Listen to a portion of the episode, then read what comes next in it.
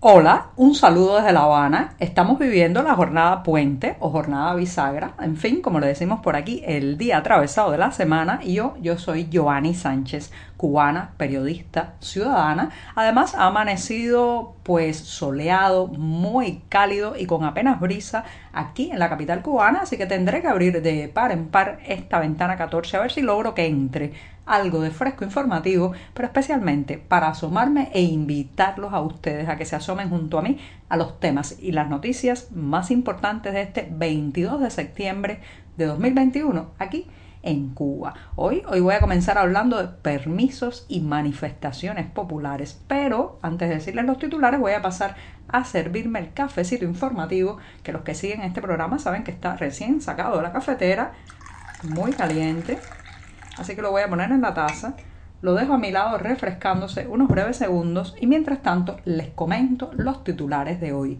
Ya les adelantaba que iba a hablar de permisos. Sí, un grupo de cubanos está pidiendo autorización para manifestarse en las calles de La Habana el próximo 20 de noviembre. Las preguntas, claro, van, se elaborarán, qué ocurrirá, las autoridades responderán o no. Vamos a ver, en este primer tema intentaré responder alguna de esas preguntas. También escarcelados dos de los activistas detenidos durante una protesta en la calle Obispo el pasado 30 de abril y les daré detalles al respecto. Mientras tanto, se ha sabido que un joven pelotero cubano, un lanzador, se fugó nada más aterrizar en el aeropuerto de México y también abordaré este tema. Y por último, Carlos Varela, el cantautor cubano, adelanta parte de una nueva canción que incluirá en un disco de próxima salida a la audiencia y parece muy interesante. Dicho esto, presentados los titulares, ahora sí voy a tomar la cucharita para revolver este cafecito que se ha ido refrescando un poco, pero sigue, sigue caliente, sin una gota de azúcar amargo como me gusta a mí y siempre, siempre necesario. Ahora me voy a dar el sorbito, muy importante cuando se está en mitad de la semana informativa.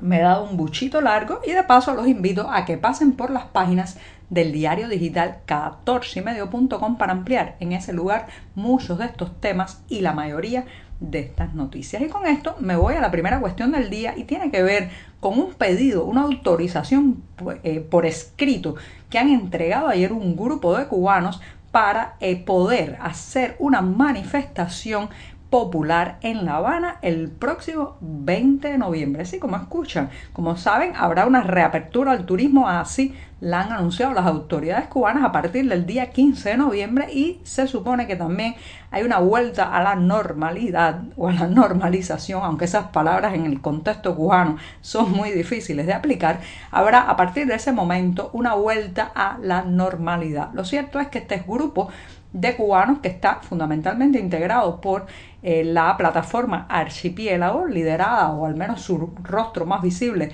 es el dramaturgo Junior García Aguilera y también está recibiendo la convocatoria, el apoyo del Consejo para la Transición, liderado en este caso por el opositor José Daniel Ferrer, preso desde el pasado 11 de julio. Bueno, pues estos son los grupos que convocan a una protesta popular pacífica en La Habana, en la zona del Prado y frente al Capitolio donde radica el Parlamento cubano, que tampoco se merece ese nombre, como hemos dicho aquí, pero por ahí radica para el próximo 20 de noviembre. ¿Y qué han hecho? Han entregado ayer martes eh, cartas a las autoridades de La Habana para solicitar permiso, así como lo escuchan. Han enviado una petición al gobernador de La Habana, Reinaldo García Zapata, y también otra al intendente del Consejo de Administración de del el municipio Habana Vieja, donde eh, se ubican las calles por donde pasará esta manifestación, esta marcha popular. Y en ella pues se valen de la Declaración de Derechos Humanos, pero también, también apelan a la Constitución cubana de 2019 que establece nada más y nada menos que el, o reconoce el derecho de reunión, manifestación y asociación con fines lícitos y pacíficos. O sea, se supone que no hay ninguna legislación en Cuba que limite que los ciudadanos nos manifestemos de manera pacífica en la calle. Ahora, una cosa es la ley, como ustedes saben, y otra cosa es la realidad. Entonces, ¿qué está haciendo este grupo de personas que convoca a esta marcha? Bueno, yo creo que está poniendo contra las cuerdas, en jaque a las autoridades cubanas que ahora pues con estos documentos emitirán una respuesta. ¿La cuál puede ser la respuesta? Primero, la callada, no decir nada, no eh, pues cursar ningún tipo de documento oficial negando o aceptando la manifestación programada o pensada para el próximo 20 de noviembre, esa puede ser es muy probable porque eh, simplemente es una práctica común en el régimen cubano no responder reclamos de los ciudadanos, hacerse el sordo, mirar la espalda, mirar hacia otro lado y simplemente no hablar, no dialogar y no eh, emitir ningún tipo de declaración cuando es cuestionado o emplazado por sus propios ciudadanos. Esa puede ser una variante. La otra variante, señoras y señores, eh, es la que le caiga sobre esas personas la represión en los próximos días. Ya veremos campañas de difamación, ya las estamos viendo, muy feroces, especialmente contra Junior García, la, cabeza visible de la plataforma eh, o principal convocante de esta marcha y arreciar el fusilamiento de la reputación, probablemente el cerco alrededor de su casa para evitarlo, organizar los detalles y bueno, pues no descuento también que haya arrestos para impedir esta eh, manifestación que se está eh, pues programando como pacífica con una serie de medidas incluso para evitar cualquier tipo de problema epidemiológico en medio de la pandemia. Otra, otra variante es que le hagan la contramarcha. Recuerden que este régimen es experto en virar la tortilla quiere decir que eh, pues em, subir la parada a los ciudadanos y aplastarlos con sus eh, tropas de choque. Eso es probable que en lugar de autorizar esta marcha decidan ellos hacer una propia oficialista, pro partido comunista, pro plaza de la revolución ese mismo día o permitir esta y cercar, aplastar por número con sus militantes, sus tropas de choque disfrazadas de civiles a eh, estas personas, impidiendo además que muchos de los verdaderos manifestantes lleguen al lugar para disminuir la cantidad de eh, pues, pueblo o gente espontánea y entonces aplastarlos por el número de los que han sido convocados por el oficialismo. Eso también puede ser. No obstante a esto, las variables que se hacen, abren son disímiles, pero esta es una situación inédita, o al menos en los últimos años es inédita después de la aprobación de la última constitución y pone, reitero, en jaque, lanza la pelota al lado del oficialismo. Muchos me dirán que como en una dictadura vamos a pedir permiso para manifestarnos. Está claro que es muy poco probable que lo den o lo ofrezcan pero ahora mismo están emplazados. Si todo esto queda en una estrategia para hacerlos decir públicamente que incluso la constitución que ellos promovieron y que les parece tan cómoda ya es absolutamente papel mojado, yo creo que habrá valido la pena. Pero hay que estar atentos, hay que estar atentos porque es una situación inusual y eh, puede desencadenar también respuestas inusuales. Bueno, me voy a dar el segundo sorbito rápido, rápido porque voy para otro tema. Y este otro tema tiene que ver con eh, los activistas, al menos dos de los activistas que el pasado 30 de abril se manifestaron de manera pacífica, incluso con una sentada en la céntrica calle Obispo de La Habana Vieja. Lo comentamos en este programa, estaban allí intentando acceder a la vivienda del artista Luis Manuel Otero Alcántara, líder del movimiento San Isidro, que en ese momento se encontraba en una huelga de hambre.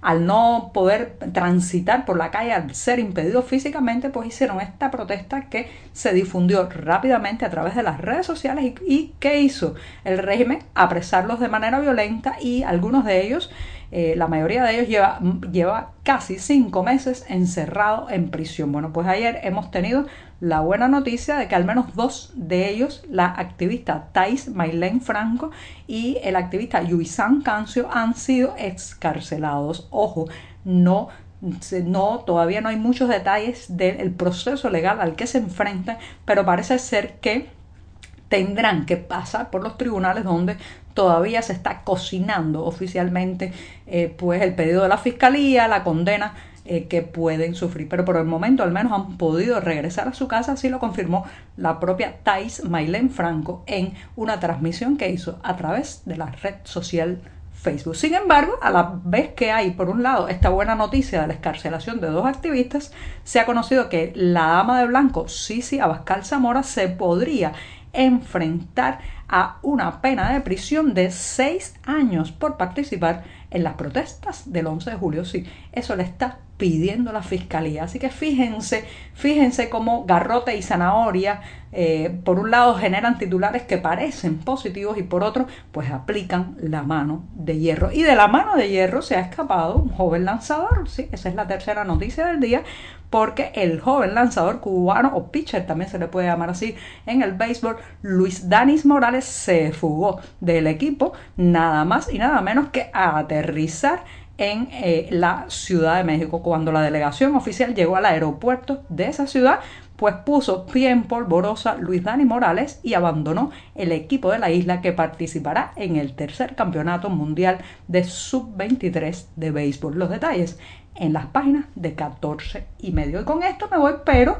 con una canción, si al menos la letra de una canción ya se ha conocido, el cantautor Carlos Varela, ese mismo que se hizo muy conocido por su tema Guillermo Tell, que era una crítica directa o velada al régimen cubano, pues compartió en sus redes sociales un fragmento de un nuevo tema musical. Ya saben que está cocinando nuevo disco Carlos Varela y adelantó eh, parte de la canción con el sugerente título de Feria de La Feria de los Tontos. Y me voy con un fragmento muy, muy sugerente.